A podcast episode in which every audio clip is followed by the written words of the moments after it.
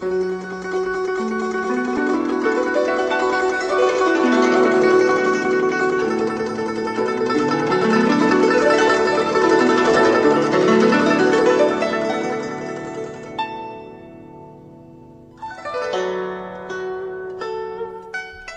視祭時期の時間になりました。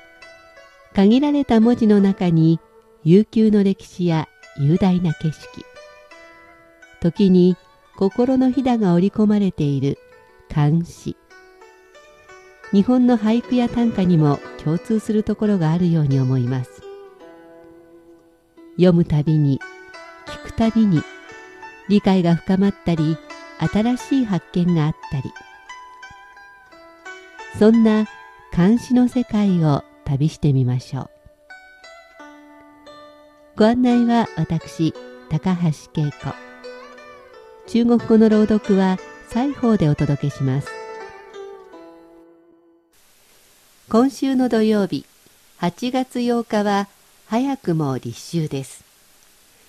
今年の日本は随分暑さが厳しいようですからまだどこにも秋の気配は感じられないかもしれませんね。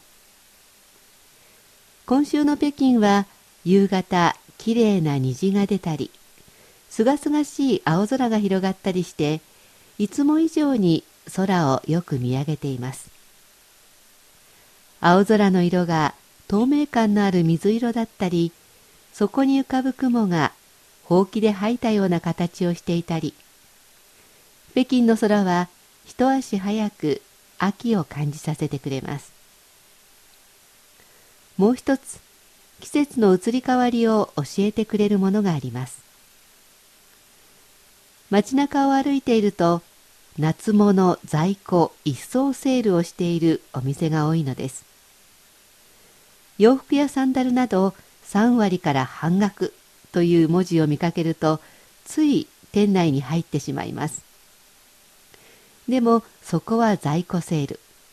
ちょうどいいサイズがなくて結局何も買わずに出てくるのですが暑い暑いと言いながら自然も人の暮らしも一歩ずつ着実に夏の終わりに向かっているようです。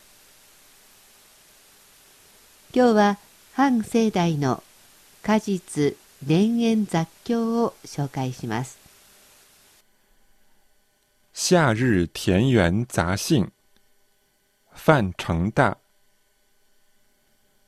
黄尘行客汗如浆，少住农家树景香。借雨门前磐石坐，柳阴庭午正风凉。果実田園雑教反盛大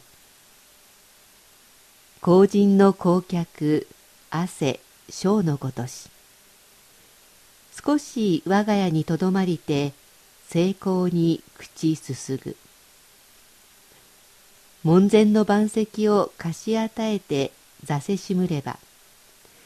流飲の帝語まさに風は涼しい。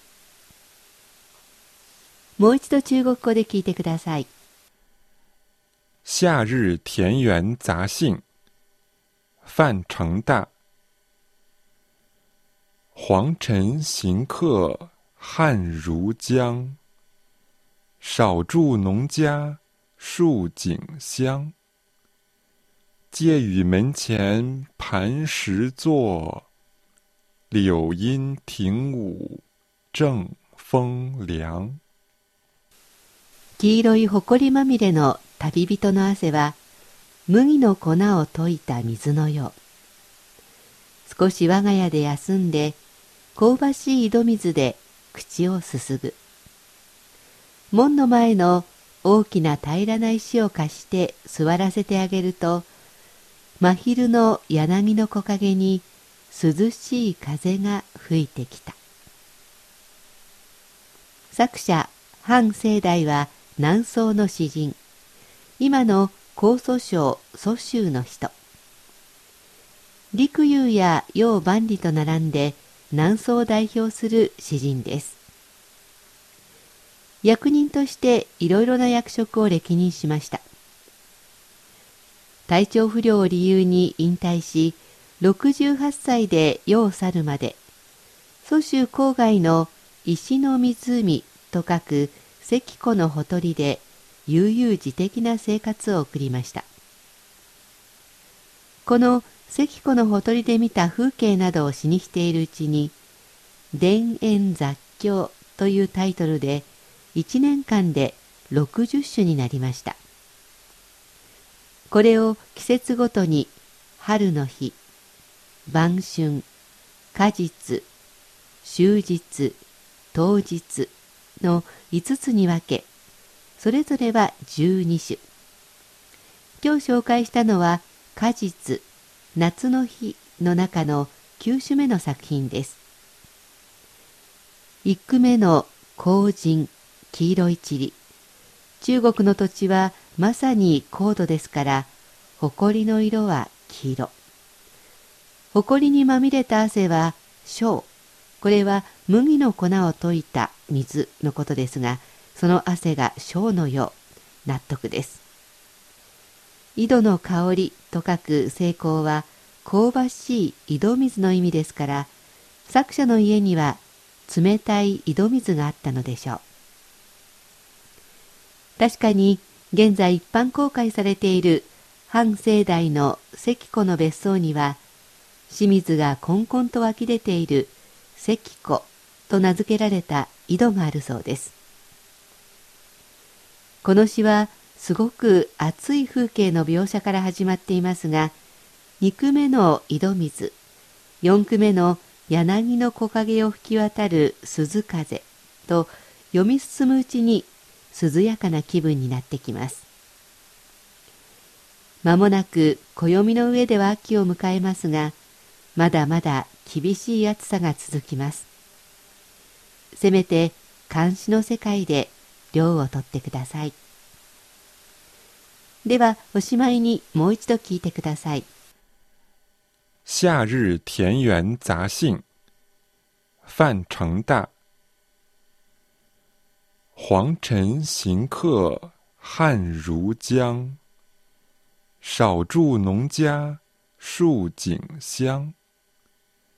借与门前磐石坐，柳阴庭午正。风凉。果実田園雑教半盛大後人の公客汗小のごとし。少し我が家にとどまりて成功に口すすぐ。門前の盤石を貸し与えて座せしむれば。流飲の帝語。まさに風は涼し黄色い埃まみれの旅人の汗は麦の粉を溶いた水のよう。少し我が家で休んで香ばしい井戸水で口をすすぐ。門の前の大きな平らな石を貸して座らせてあげると真昼の柳の木陰に涼しい風が吹いてきた。監視祭時期今日は半盛代の果実田園雑居を紹介しました。